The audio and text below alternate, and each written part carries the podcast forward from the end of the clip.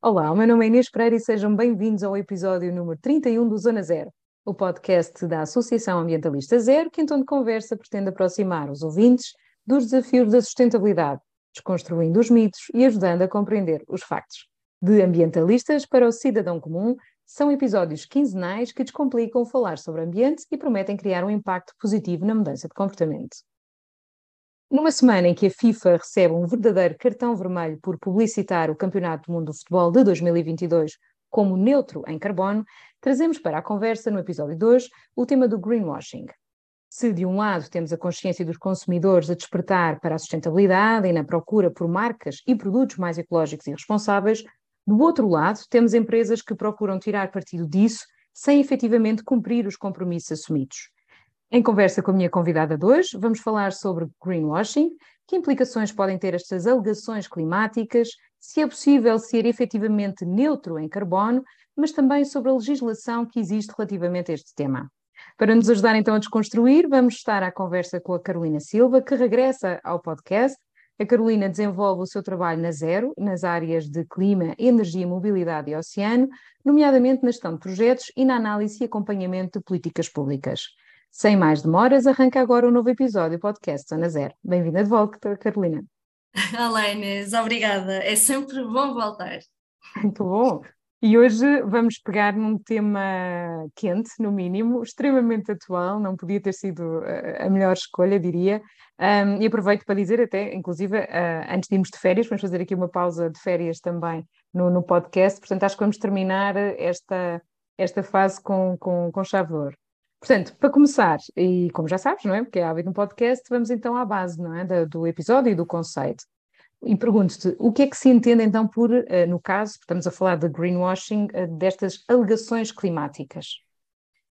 Bem, como tu disseste, é um tema quente, não é? um, uh, eh, mas, no fundo, as alegações climáticas são um tipo de alegações ambientais, não é?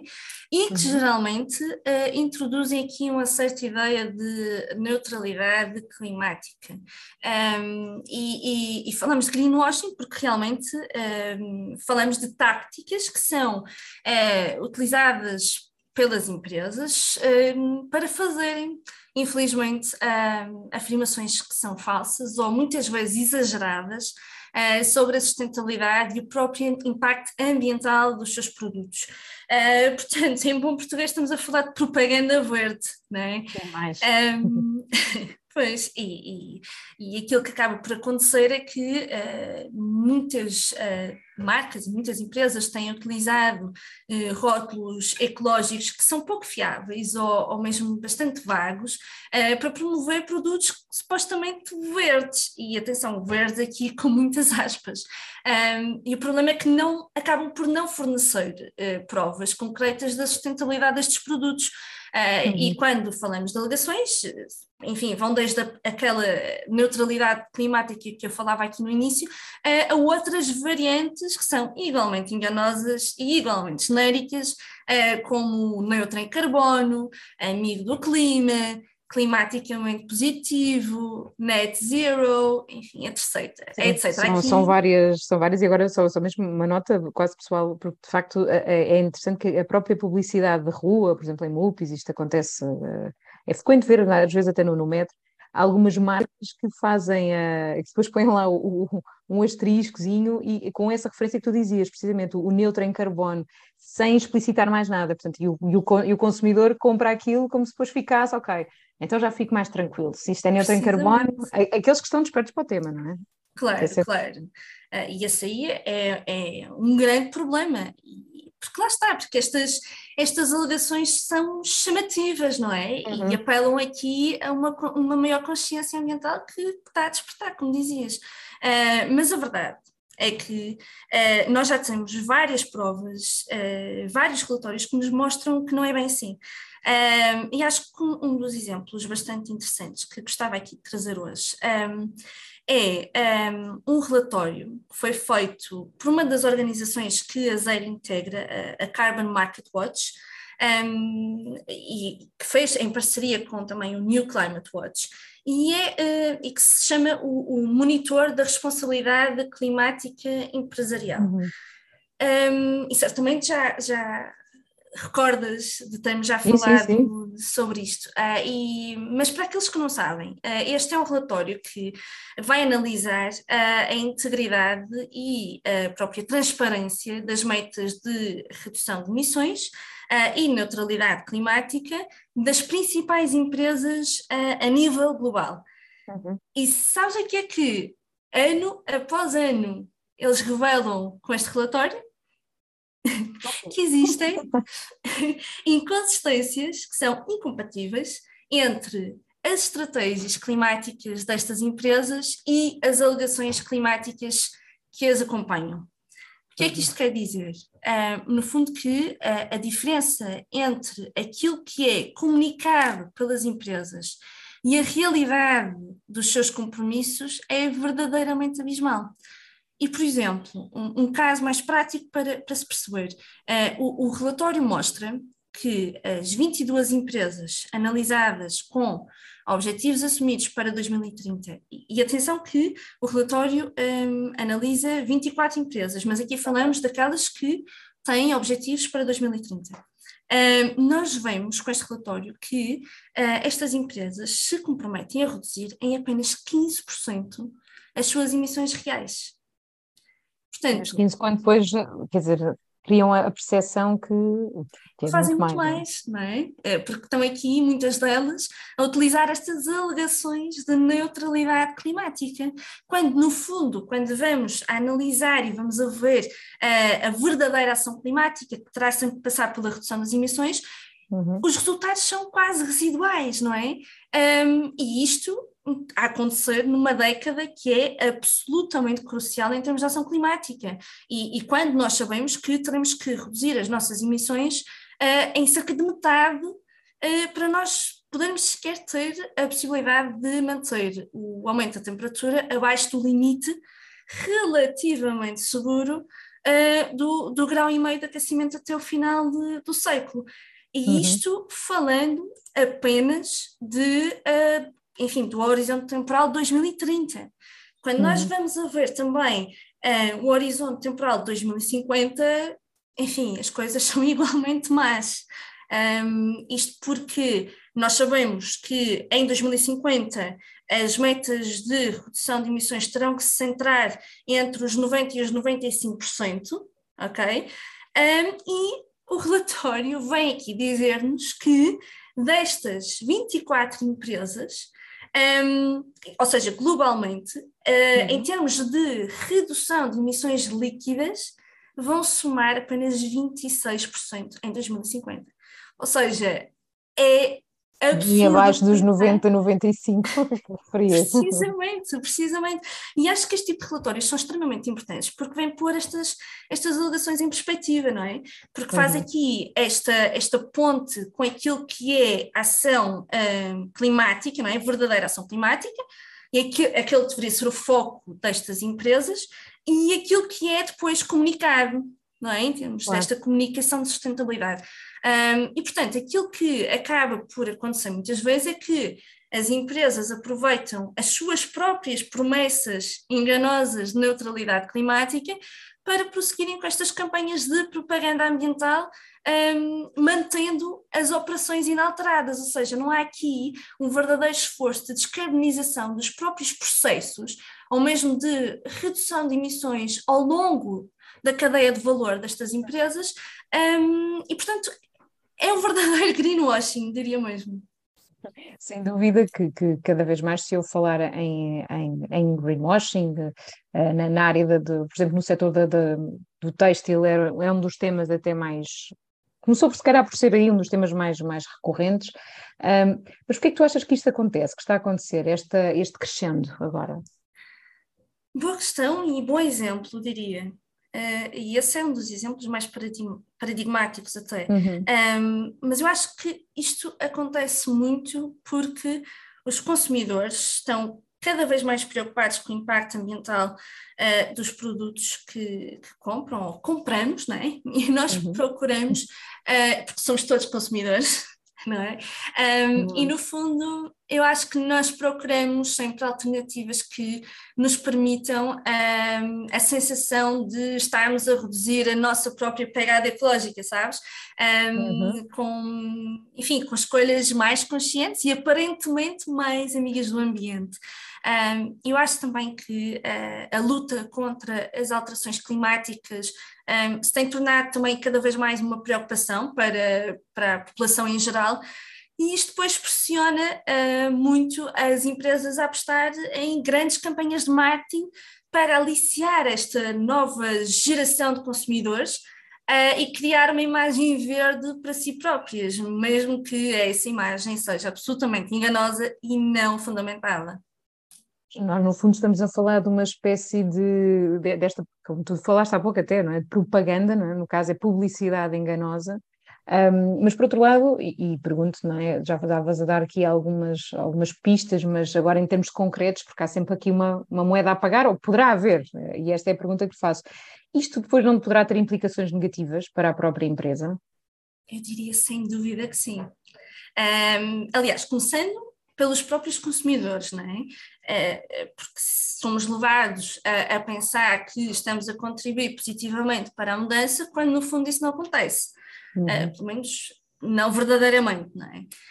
Um, e isto, enfim, no campo mais conceitual da coisa, aplicado a consumidores ambientalmente mais conscientes.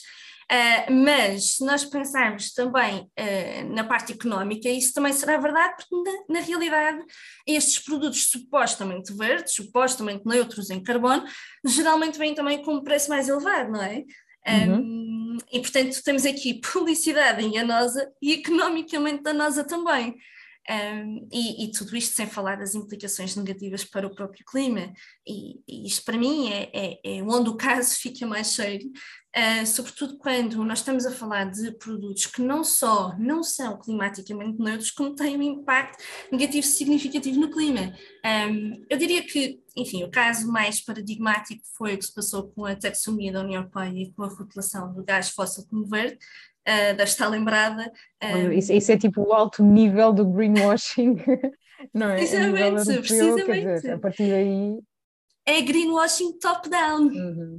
É? E é extremamente preocupante quando tu já tens aqui, uh, já vês indícios de greenwashing a vir de cima para baixo. E, portanto, a partir do momento em que tu tens a taxonomia, que, enfim, funciona como um facilitador para aumentar o investimento sustentável, não é?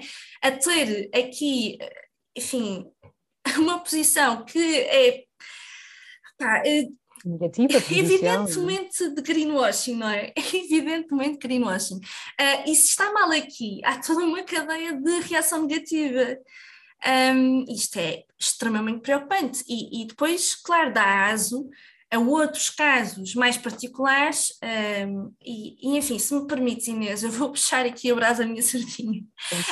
Um, e, e, falar também um bocadinho aqui no caso do gás natural liquefeito um, e, e, da forma como tem sido utilizado como a bala de prata que vai salvar a transição uhum. energética, uhum. sobretudo no transporte marítimo, ok?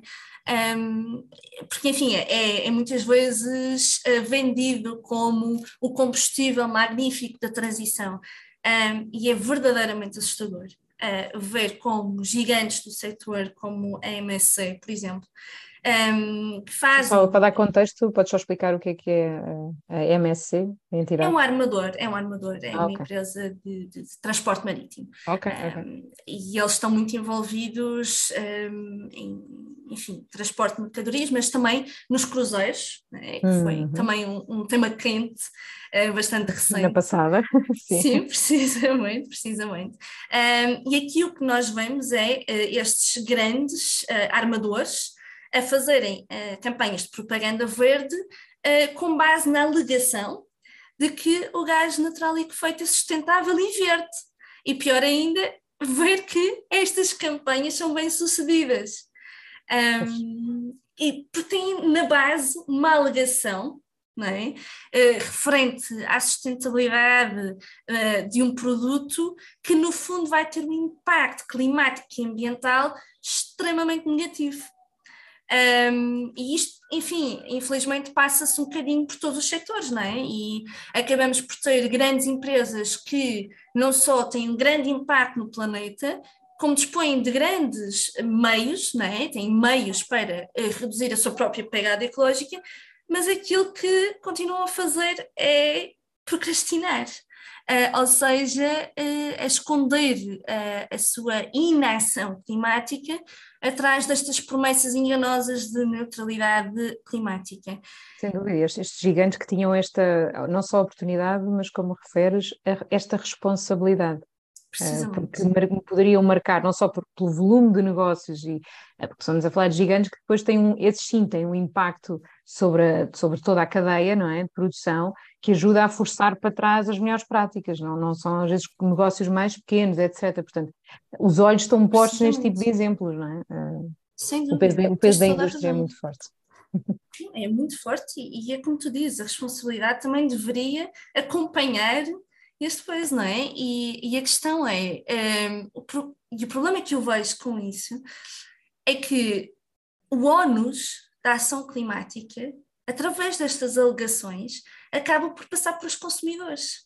É? Exatamente, é? uma vez mais. E, e, desresponsabilizar um bocadinho estes gigantes, uh, grandes poluidores, que deveriam eles próprios estar a fazer esforços no sentido de, de mas, mas, emissões, mas, antes de é? fazer até perguntas sobre isso, mais para a frente tenho essa pergunta para ti, mais relacionada precisamente com esta, com esta ponte para, para a parte legislativa, não é?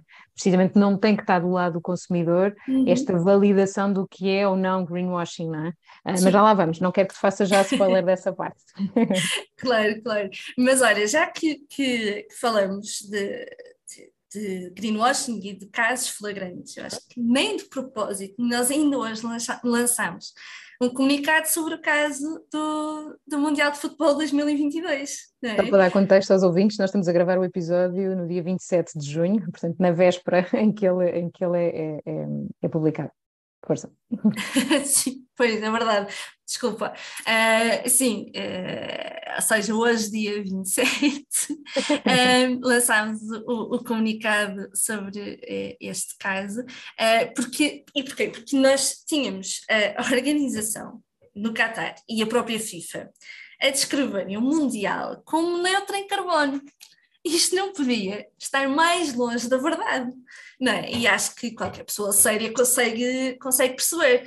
Completamente. Uh, Quer dizer, nem que seja como, da forma como, as, como, como todas as pessoas se deslocavam até lá e, diverso, e entre diversos jogos, não é? Portanto, entre o vai e vem. Uh, quer dizer, é impossível, não é? Impossível. Mas, mas continua, desculpa, é que de facto o tema está muito quente. Foi pois hoje é. que anunciámos não, isto.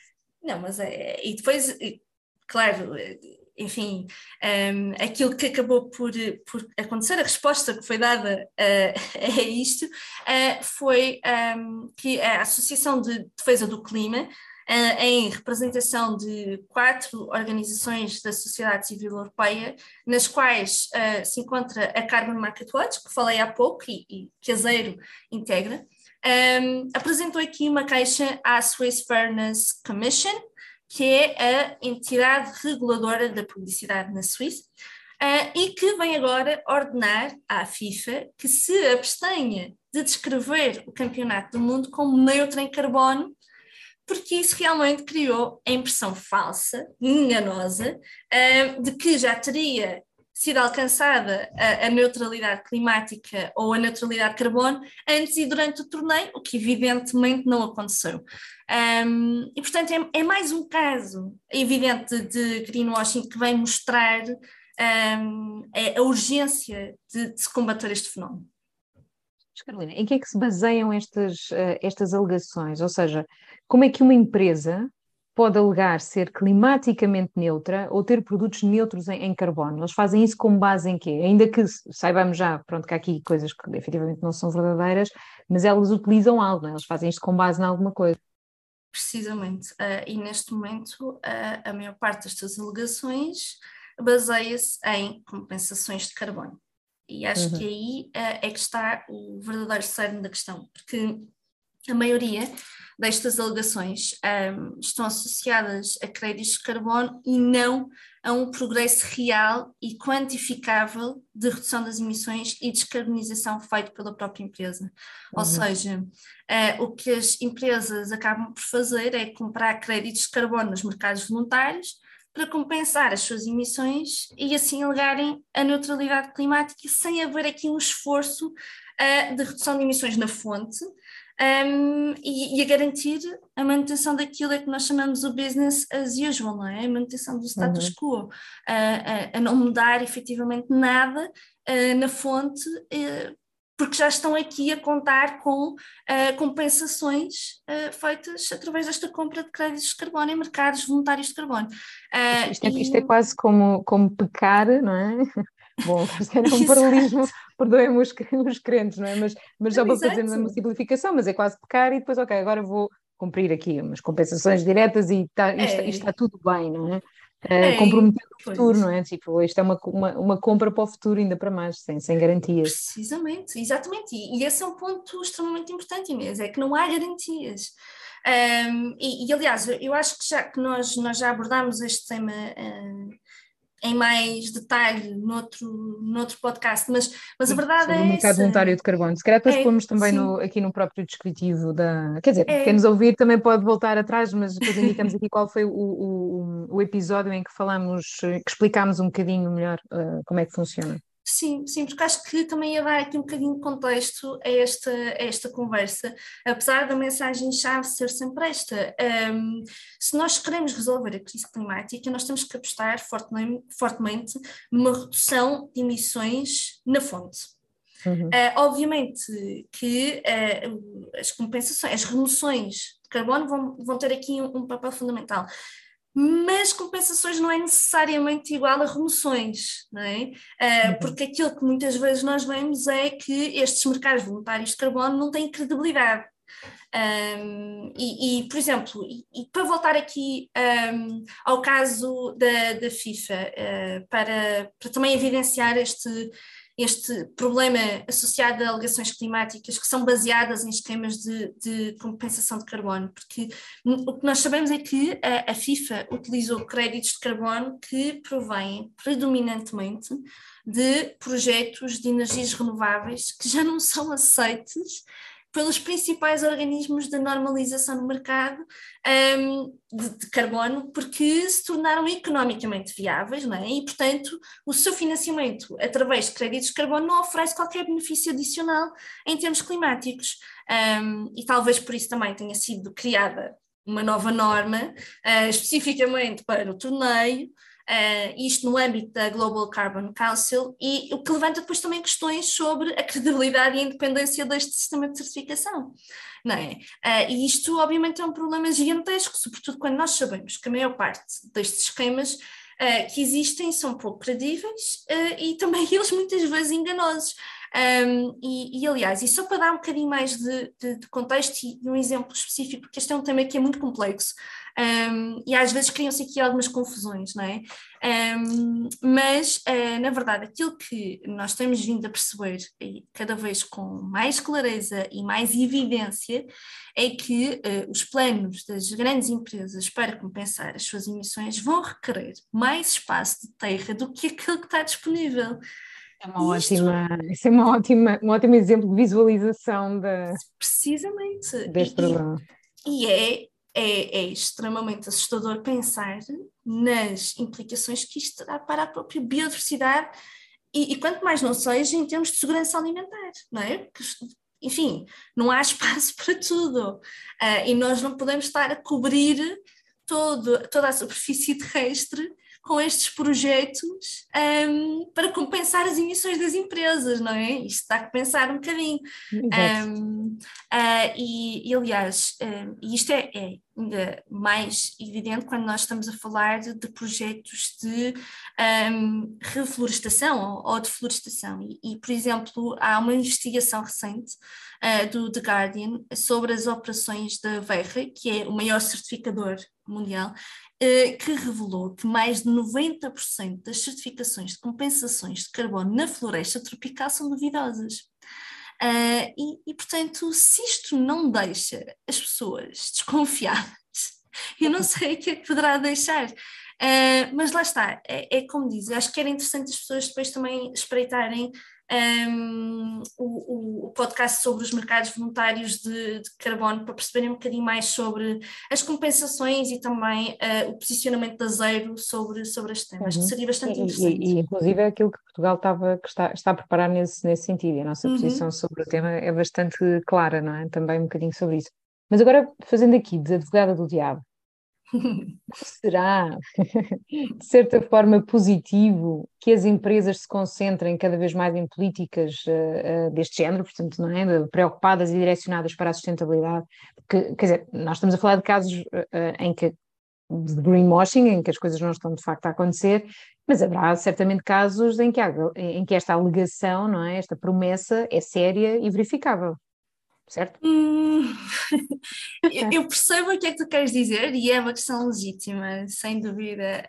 Um, e sim, no fundo, é, acaba por ser naturalmente positivo vermos estas grandes empresas um, a se esforçarem uh, para adotar políticas, estratégias de neutralidade carbónica e pronto, não, não será necessariamente uma coisa má que as empresas comuniquem esses esforços, e, e aliás, poderá mesmo um, até ser um catalisador para inspirar exatamente, outras empresas. Exatamente, é que há depois uma certa, uma certa concorrência de mercado saudável, vá nesse sentido. É? Sim, sim, portanto, aqui nós admitimos sempre aqui a margem para fazer algo bom, não é? O problema é que depois isso não Na se forma. verifica. Sim. Uh, mas pronto, mas é assim, é, é, é um bocadinho aquilo que eu estava a falar há pouco, de que o mais importante é sempre que as empresas definam metas quantificáveis e que sejam abrangentes uh, e que se foquem, desde logo, em primeiro lugar, na redução das emissões e a descarbonização dos próprios processos de produção, transporte e consumo energético.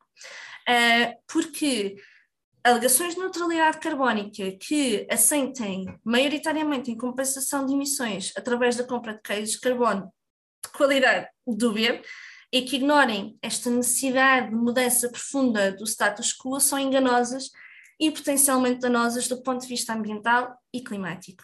Um, mas certamente haverão casos em que a alegação é séria e é verificável, como dizias, uh, mas infelizmente são a exceção à regra.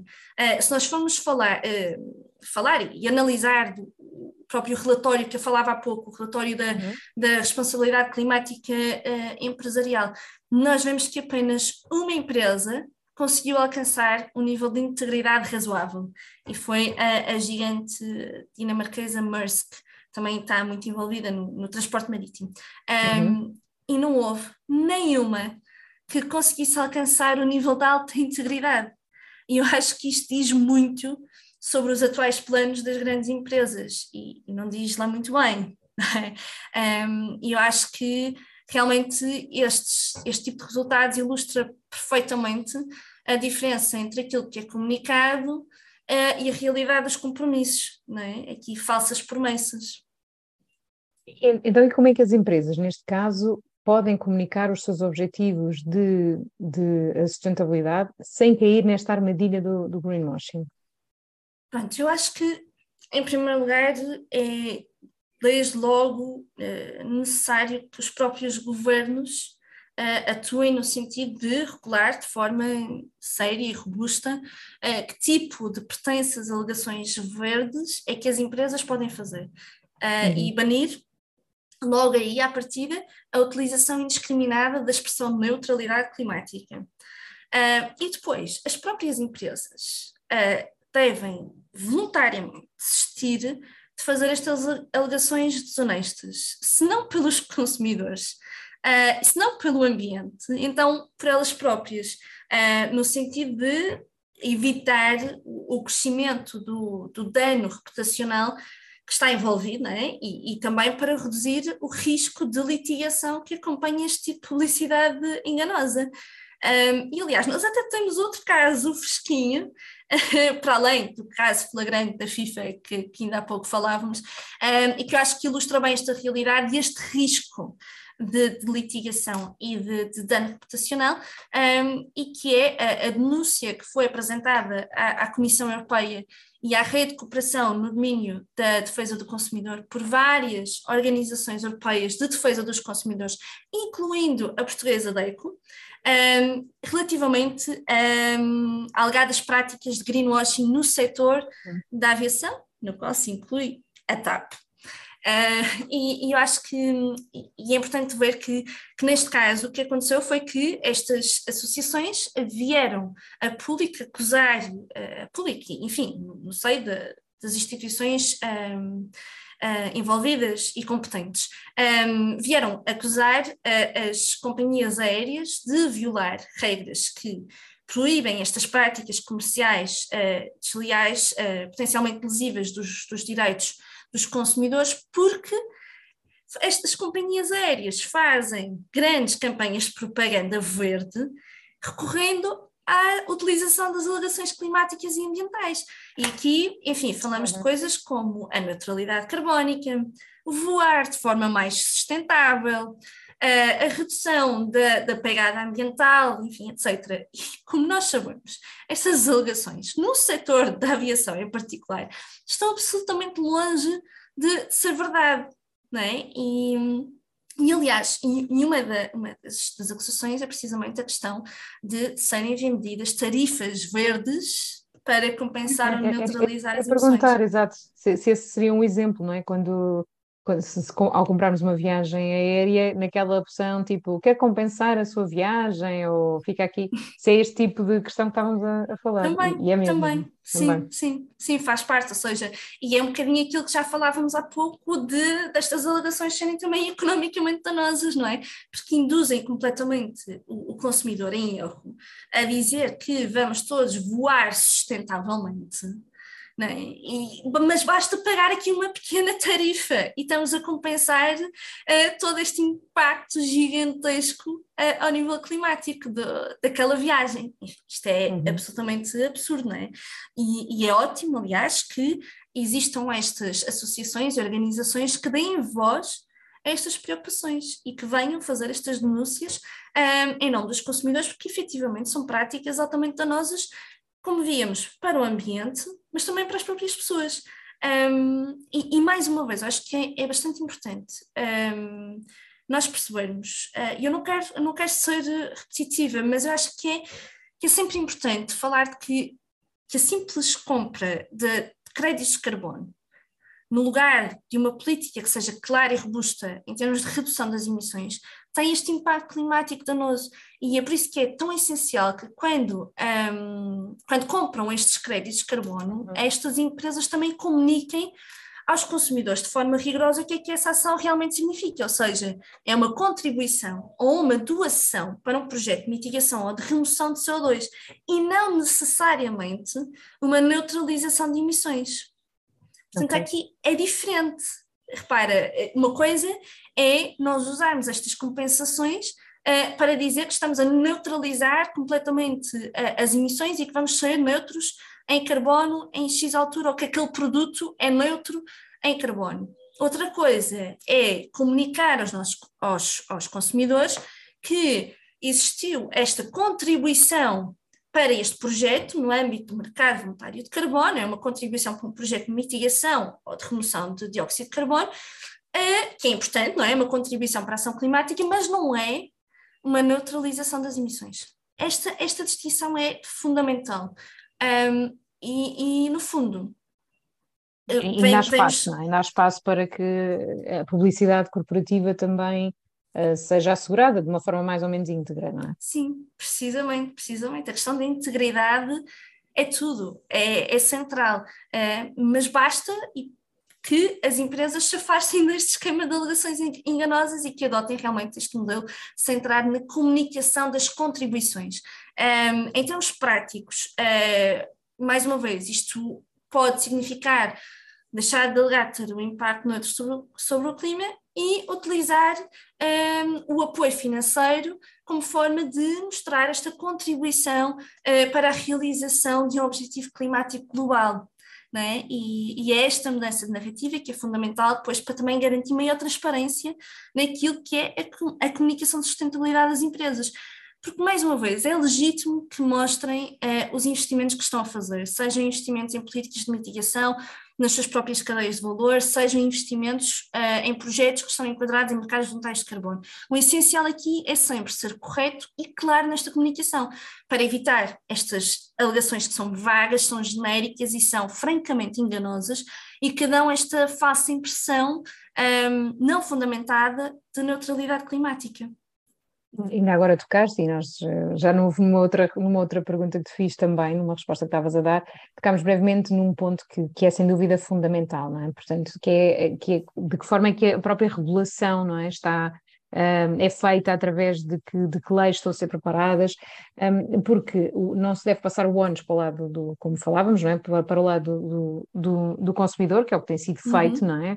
Uh, além de ser extremamente irresponsável, aliás, nem vale a pena comentarmos mais, porque já há pouco também referias isso, é necessário precisamente uh, ir a montante, não é? Portanto, uh, e forçar a que as, as, as empresas, este lado mais, mais corporativo, faça efetivamente este, esta mudança. Portanto, agora pergunto-se se há alguma iniciativa que já comece a dar resposta a estes problemas, não é? Para que as empresas não, não, não façam estas, não façam, não comercializem estas, uhum. estas alegações climáticas.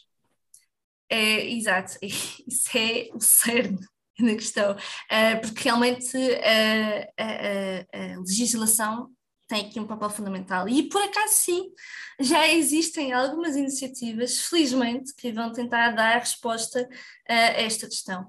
aliás, a União Europeia tem neste momento não uma, não duas, mas três oportunidades uh, para restringir uh, esta forma de propaganda climática e realmente tentar dar aqui um exemplo que os governos possam depois uh, seguir e efetivamente aplicar. Portanto, nós temos a Diretiva de Capacitação dos Consumidores para a Transição Verde, temos a Diretiva de Reivindicações Verdes, Green uhum. Claims, uhum uh, e o regulamento de certificação das remoções de carbono, que estão todos em diferentes fases do processo legislativo. Portanto, a, okay. a diretiva de, de, da capacitação dos consumidores uh, está em processo de trílogos, ou seja, estas negociações entre as três instituições europeias, a Comissão, o Parlamento e o Conselho, um, A diretiva de, dos Green Claims um, e o regulamento da certificação das remoções de carbono estão a ser trabalhados pelo Parlamento e pelo Conselho, uh, mas ainda numa fase de tentarem consolidar a respectiva posição e o respectivo mandato negocial. Uh, uhum. depois terão que, que, desenvolver em conjunto com, com a Comissão para termos as propostas finais. Um, no fundo, estes são, são, são textos legislativos que acabam por ser complementares um, e, portanto, começando pela diretiva de capacitação dos consumidores, que já está num processo mais avançado uh, uhum. e que uhum. foi a primeira aqui a ser, ser lançada. Um, esta diretiva vem aqui introduzir um, uma proibição sobre alegações ambientais que sejam vagas e que não sejam suportadas por nenhum tipo de evidência. E isto é extremamente importante, nós temos aqui uh, uma menção clara, alegações climáticas que deverão ser proibidas, como um, ehm, amido do clima, neutro em carbono, climaticamente uhum. neutro, entre, entre outras resolveríamos, já, resolveríamos boa parte destes pontos que estávamos a falar, não é? Anteriormente Sim. os exemplos que estavas a, Sim. a dar. À partida, à partida, Sim, porque há, há sempre, sempre um senão, há sempre um senão. Okay. E o senão aqui é que existem exceções a esta proibição, uh, nomeadamente caso a alegação seja fundamentada, mesmo que essa fundamentação tenha como base a compra de créditos de carbono como forma de compensar as emissões. Então, e todos os problemas aqui. associados. Exatamente. Se reparares, é, é uma bola de neve. Estes é, temas estão é, todos interligados. Pouco, pouco ambiciosa, não é? Esta não, diretiva. Claro. Sim, sim. Ou seja, ainda há aqui algum espaço para, para alterar o rumo daquilo que será a proposta ou projeto final, não é? De, de, de regulamento, mas, um, mas enfim, há aqui esta preocupação que é bastante grande. Um, depois temos a iniciativa dos Green Claims, não é? que vem complementar a, a diretiva da, da, capacitação dos consumidores no sentido de estabelecer regras sobre aquilo que é a comunicação do desempenho ambiental das empresas para garantir que estas informações que são dadas sobre a, a sustentabilidade ambiental dos produtos e dos serviços sejam baseadas em dados objetivos e fidedignos. E isto porque a, a, própria Comissão identificou no estudo que realizou em 2020 que mais de metade, ou seja, cerca de 53% das 150 alegações analisadas sobre enfim, características ecológicas do, dos produtos continham informação vaga, enganadora ou sem fundamento. Surprise, surprise. Exato, eu diria que se a análise fosse atualizada para 2023, suspeito que deveria ser ainda mais, não é? Tal sim, é a moda que se tornou a utilizar este tipo de expressões. Sim, eu diria que sim. Um, enfim, mas, mas aqui temos uma iniciativa que tem potencial para um, realmente comatar algumas uh, destas lacunas. Um, e depois temos o, o regulamento de certificação de remissões de carbono, uh, e no fundo aquilo que se pretende com este regulamento é estimular um, procura por remoções de carbono uh, de alta qualidade. Um, porque, como falávamos há pouco, um, as remoções de carbono vão ter um papel importante a desempenhar uhum. um, no contexto da neutralidade carbónica e, em 2050. Não, há, não restam dúvidas.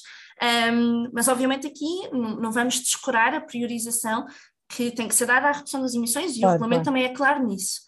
Um, e depois aqui, se, se, pensarmos um bocadinho, temos, vemos aqui uma ligação clara uh, com a, a iniciativa dos Green Claims, porque as metodologias que forem estabelecidas no quadro deste regulamento, da certificação de remoções de carbono, poderão vir a ser utilizadas para fundamentar as alegações ambientais. Aliás, o, o, próprio comissário europeu que é responsável pela, pela área do clima, o Virginius Sinkevicius, um, ele afirmou que as compensações de carbono não vão ser banidas da iniciativa Green Claims, hum. porque aquilo que se pretende é que, caso a alegação de neutralidade carbónica tenha por base a compra de créditos de carbono, essa informação seja transmitida de forma transparente. Okay. E, obviamente, que isto já vai ser um, um avanço significativo. Já é muito bom que haja aqui esta transparência eh, na forma como eh, são comunicados eh, estes, enfim, este, esta compra de créditos de carbono, pois eh, vai fundamentar estas alegações. mas, mais uma vez, eu reforço compensações de carbono não correspondem, em grande parte, a uma neutralização do impacto climático das empresas ou dos produtos que vendem. Este, se, se, se mais nada que seja esta a mensagem que, eu, acho que esta mensagem irá passar. Se calhar devíamos pôr isso no descritivo depois das vossas redes sociais sem dúvida, é, porque acho que fica, ficará claro, sem dúvida. Eu acho que é fundamental, é fundamental e é, é uma parte crucial para as pessoas um, ehm, analisarem mais criticamente aquilo que, que, lhes é posto à frente, não é? E que lhes é comunicado e que uhum. aparentemente é, é uma boa prática, é uma coisa boa, e vamos a ver, e não é bem assim. E acho que é importante as pessoas terem uh, este, este espírito crítico, não é? Um, pronto, eu acho que de uma forma geral eu também não me queria alongar muito sobre, sobre as especificidades, as disposições de, dos regulamentos, são três, são, são muitos, ainda não estão fechados. Um, uhum. Obviamente que há sempre problemas, há sempre lacunas. Uh, nós já sabemos que a legislação nunca é tão ambiciosa quanto aquilo que nós queremos, ou, ou melhor, quanto àquilo que deveria ser, não é? Uh, sobretudo quando estamos a pensar uh, nas implicações negativas que estão associadas, não é? Um, e, e, eu até acho que falar destas limitações e fraquezas uh, e aquilo que poderia e deveria ser feito até dava um podcast, um episódio de podcast inteiro. Uh, mas, mas eu acho que uh, é, é, francamente positivo que nós tenhamos aqui um, um enquadramento legislativo que pelo menos tente dar uh, uma resposta a esta propaganda climática e limitar, em alguns casos mais do que outros, não é? mas a tentar limitar a capacidade das empresas de fazerem alegações genéricas e enganosas para os consumidores. Ah, Carolina, e porque já vamos, pronto, já vamos aqui com um bom tempo de podcast, não te quero cortar aqui grandes vasas, mas para irmos direcionando. Um, estavas aqui a falar nesta perspectiva europeia, mas pergunto qual é que é o papel de Portugal neste cenário, brevemente. Um, Pergunto brevemente, não é? Não, o papel de Portugal seja breve. Se calhar até é, não sei, vais-me dizer. Pois, pois, depende. Depende da perspectiva, depende da ambição. Uh, porque, enfim, neste, neste contexto, neste cenário legislativo, aquilo que nós, zero, esperamos sempre de Portugal é que possa assumir aqui uma posição ambiciosa na, na, no decorrer destas negociações. Uh, uhum. Por exemplo, uh, e focando um pouco mais naquilo que ainda pode ser feito para melhorar as propostas de comissão. Seria importante ter, uh, no quadro, da, por exemplo, da, da iniciativa Green Claims, uma voz clara a defender que as referências a créditos de carbono sejam apenas permitidas como informação separada, é? refletindo contribuição climática, sim, mas não como parte de um cálculo, enfim, duvidoso para anular o impacto climático da empresa. Um outro exemplo, uh, e já no que diz respeito ao regulamento das certificações de carbono, Portugal poderia e deveria apoiar e defender que atividades com grandes riscos de reversão não fossem consideradas remoções e que não pudessem ser utilizadas para fazer alegações relacionadas com remoção de emissões. Só que aqui confesso que nós já não temos tanta esperança, porque nós sabemos que a própria proposta de mercado voluntário de carbono português assenta em remoções de base natural, de gestão florestal, que estão altamente sujeitas a riscos de reversão, e portanto aqui a esperança é, é um bocadinho mais reduzida. Mas ainda assim poderia ser algo que Portugal poderia uh, uh, defender, porque, enfim, no fundo nós temos sempre alguma esperança e expectativa de que Portugal se possa afirmar como um campeão climático, não é? Um, e, e, enfim, aqui a verdade é que há aqui oportunidades para, para o fazer. Um, e depois, quando estas uh, iniciativas estiverem fechadas, quando terminarem as negociações e forem aprovadas na sua versão final, haverá também aqui um momento de transposição para a legislação nacional, que será fundamental uh, também em termos da própria aplicação e implementação uh, deste, destas diretivas e, e regulamentos. mas no imediato, um, há aqui uma necessidade um, urgente de alinhamento das regras do mercado voluntário de carbono com as diretivas europeias. Um, no fundo, aquilo que nós achamos é que o mercado voluntário uh, deve garantir que uh, o, o, comprador possa afirmar que está a contribuir para a ação climática, sim, mas limitar a utilização indiscriminada da expressão neutralidade uh, carbónica, e neutralidade uhum. climática, um, que lá está, tem que estar sempre diretamente relacionada com um esforço verificado de redução de emissões, aliado a remoções seguras e permanentes. E foco aqui no permanente, porque realmente, se nós queremos evitar práticas generalizadas de greenwashing e fomentar a credibilidade do mercado voluntário de carbono português, uh, então isto deveria ser à partida, um, um requisito imperativo deste mercado, um, que reflete, aliás, um pouco daquilo que será o enquadramento legislativo europeu que, que ainda agora falávamos. Um, e, portanto, é sempre crucial uh, aplicar aqui um maior rigor e transparência possíveis, um, também nesta lógica de utilizar este mecanismo para combater estas alegações enganosas uh, com base em compensações que também ela, elas poderão ser uh, enganosas. Carolina, eh, vou avançar para as questões finais e habituais do, podcast, claro. então pergunto assim brevemente também, eh, qual é que é a posição e o trabalho da Zero nesta, nesta área? Embora já tenha ficado um bocadinho claro à medida que foste falando, mas se puder sumarizar também. Sim, muito brevemente. Aquilo que a ZER faz é um, tentar ao máximo evidenciar e expor possíveis casos flagrantes de, de greenwashing nas várias indústrias, nas várias vertentes, e também seguir de perto estas políticas europeias que vão afetar diretamente a possibilidade ou mesmo a facilidade das grandes empresas uhum. fazerem um, alegações climáticas enganosas. No fundo, para nós, um, as alegações climáticas não deveriam ser utilizadas para comunicar ação climática, sobretudo quando se baseiam em compensações de carbono altamente duvidosas. Então, e porque já estamos na, na reta final do episódio de hoje, fazendo então um balanço do que temos conversado, pergunto se já podemos responder ao desafio, uh, que é como é que podemos combater alegações climáticas enganosas? Bem, eu diria que ficou claro que a, a, o primeiro passo é um, o ato legislativo, não é?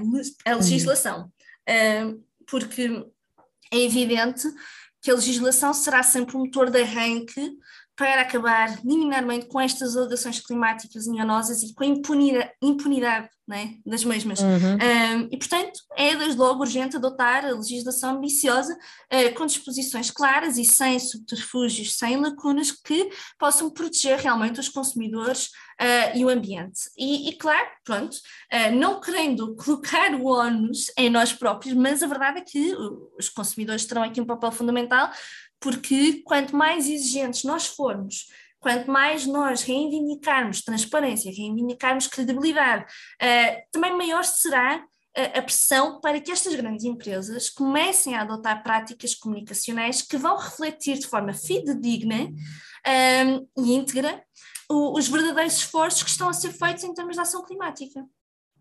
Agora, numa, numa perspectiva mais pessoal, um, ehm, há algo que tu gostarias de, de, de, partilhar naquilo que diz respeito também à tua, à tua experiência pessoal no trabalho desta área, na, na Zero? Bem, uh, se não ficou claro, eu diria que é um grande desafio. Esta questão de, de das, das alterações climáticas, sobretudo quando, quando nós equacionamos também uh, o facto de que estas práticas de greenwashing são cada vez mais sofisticadas, e cada vez maior escala, há aqui um esforço cada vez maior é? da nossa parte, sociedade civil e, e, organizações, um, e, e, torna também, obviamente, o nosso trabalho mais urgente, mais necessário. E, mas claro que eu tenho cada vez mais esperança e confiança de que as pessoas estão mais atentas e mais críticas também quanto a este assunto e que isso fará toda a diferença daqui para a frente falar em pessoas e em consumidores também, que dica de grande impacto, zero esforço é que darias? Como é que um, cidadão pode responder a este desafio? Bem, é, novamente, estar atento, estar informado é fundamental. Quanto mais se falar sobre isto, quanto mais escrutínio público houver, maior pressão uh, sobre estas empresas uh, e haverá aqui um, enfim, um impulsionar para que se adotem estratégias de transição e descarbonização realistas, transparentes e verificáveis. E quanto mais verificáveis, atentos... sobretudo. Exatamente, é transparência uh, e responsabilização também é importante, responsabilização também é importante. Uh, e eu acho que, no fundo, quanto mais uh, atentos e mais informados nós estivermos, não só vamos fazer melhores escolhas, como podemos também reivindicar a mudança de comportamento nas próprias empresas, não é? Porque é importante falar, é importante questionar diretamente estas grandes marcas e exigir responsabilização um, pelas alegações e pelos planos e estratégias climáticas. Um, e, aliás, uma dica que eu acho que, que é crucial é, é juntarem-se às associações de consumidores, como a DEICO, ou, ou, se não se quiserem juntar, sigam pelo menos o trabalho que fazem também, um, no sentido de consciencializar e capacitar os consumidores a, a, fazerem escolhas mais informadas. E, obviamente, sigam também todo o trabalho que a Zero tenta, tenta fazer neste sentido. Sem dúvida. E por último, eh, então, que recomendação é que gostarias de deixar uh, para os nossos ouvintes? Um livro, um filme, uma aplicação, um site, o que for, relacionado com este tema, para que também possam, possam descobrir mais, aprender mais? Olha, eu acho que seria muito interessante para, para os nossos ouvintes uh, verem o documentário The Green Lie. Um, é uma espécie de, de, chamada de atenção para aquilo que se passa por trás das alegações climáticas e falsas promessas de sustentabilidade expõe também um bocadinho os efeitos do, do consumismo, não é? deste consumo uhum. de massa. Um, é assim, como todos os documentários têm que ser visto com aspecto crítico, não como forma de doutrinar, mas eu acho que pode ser realmente uma, uma visualização interessante. Não conheço, e, e vou agora, apontar, vou apontar aponta, este fim de semana. Depois dá-me o teu feedback, uh, mas acho também era interessante, e já que falamos na DEICO, uh, espreitarem a campanha que eles lançaram, e acho que foi no início deste ano, um, ehm, para combater o greenwashing, que é intitulada Greenwashing, não se pintem de verde, contem as coisas como elas são. Eu acho desde logo um título absolutamente delicioso, fantástico e que vai direto à questão e que pode ser, pode ser interessante também nesta, nesta vertente de capacitação, uh, no sentido de se fazerem uh, escolhas mais informadas. E eu diria mais, eh, e dá para fechar com chave de ouro o podcast de hoje. Carolina, muito obrigada pela tua participação no episódio, pelo teu regresso são sempre ótimas conversas que temos, que temos a oportunidade de ter aqui entre as, entre as duas, pronto, com a possibilidade então, dos nossos ouvintes depois também seguirem, um, e, e, convidamos até a ouvir não só estes, algumas destes podcasts que fomos referindo, vamos deixar os links também no nosso, nosso descritivo. Espero também que também tenhas gostado deste regresso. Sim, como eu te disse, é sempre ótimo voltar. Um, e nós temos sempre temas quentes, não é? Não, não há falta de temas quentes para discutir. Uh, e é sempre bom tentar aqui desmistificar uh, alguns destes assuntos que são altamente preocupantes e extremamente importantes. Sem dúvida. E nós vamos agora de férias, como referi logo no início, Uh, voltamos em setembro uh, e o primeiro episódio vai ser um tema quente, uh, quente para a altura seguramente também, mas até porque foi há cerca, sei lá, duas semanas, já nem sei bem, um, mas vamos falar sobre, sobre, olha, ainda nesta, não, não de propósito de, de greenwashing, mas vamos falar de green mining, portanto mineração verde, um, portanto, é um tema especialmente quente, mas sobretudo pertinente, não é? porque Uh, supostamente Portugal está na, na, oitava posição, não, uma das, uh, uma das melhores posições a nível de, de produção de lítio a nível europeu, uh, mas será que existe mesmo, existe uma mineração verde? Portanto, faço aqui um, um teaser para, para setembro, vamos voltar com, com, com novos conteúdos bons e, e, também tentar ajudar então a descomplicar estes temas de uma forma mais direta, próxima e factual possível. Portanto, desse lado que nos ouve, Desejamos umas boas férias, esperamos também que tenha gostado do episódio de hoje. Deixando convite para, se ainda não ouviu, quer aqui recuperar alguns, não ouviu todos, eh, aproveite também esta pausa de verão para isso, na praia, em viagens, ponha a tocar no rádio, ficam aqui várias sugestões de como nós próprios também consumimos aqui alguns podcasts. E pronto, para garantir que houve o próximo, no caso vai ser o primeiro, no regresso em setembro, ative as notificações um, para que possa ouvir assim que sair uh, às quartas-feiras. Não esqueça que se há algum tema que também gostaria que abordássemos, envie-nos um e-mail uh, para 0.0.ong ou por uma mensagem nas redes sociais. Esperamos por si no próximo episódio. Boas férias e até breve. Zona Zero.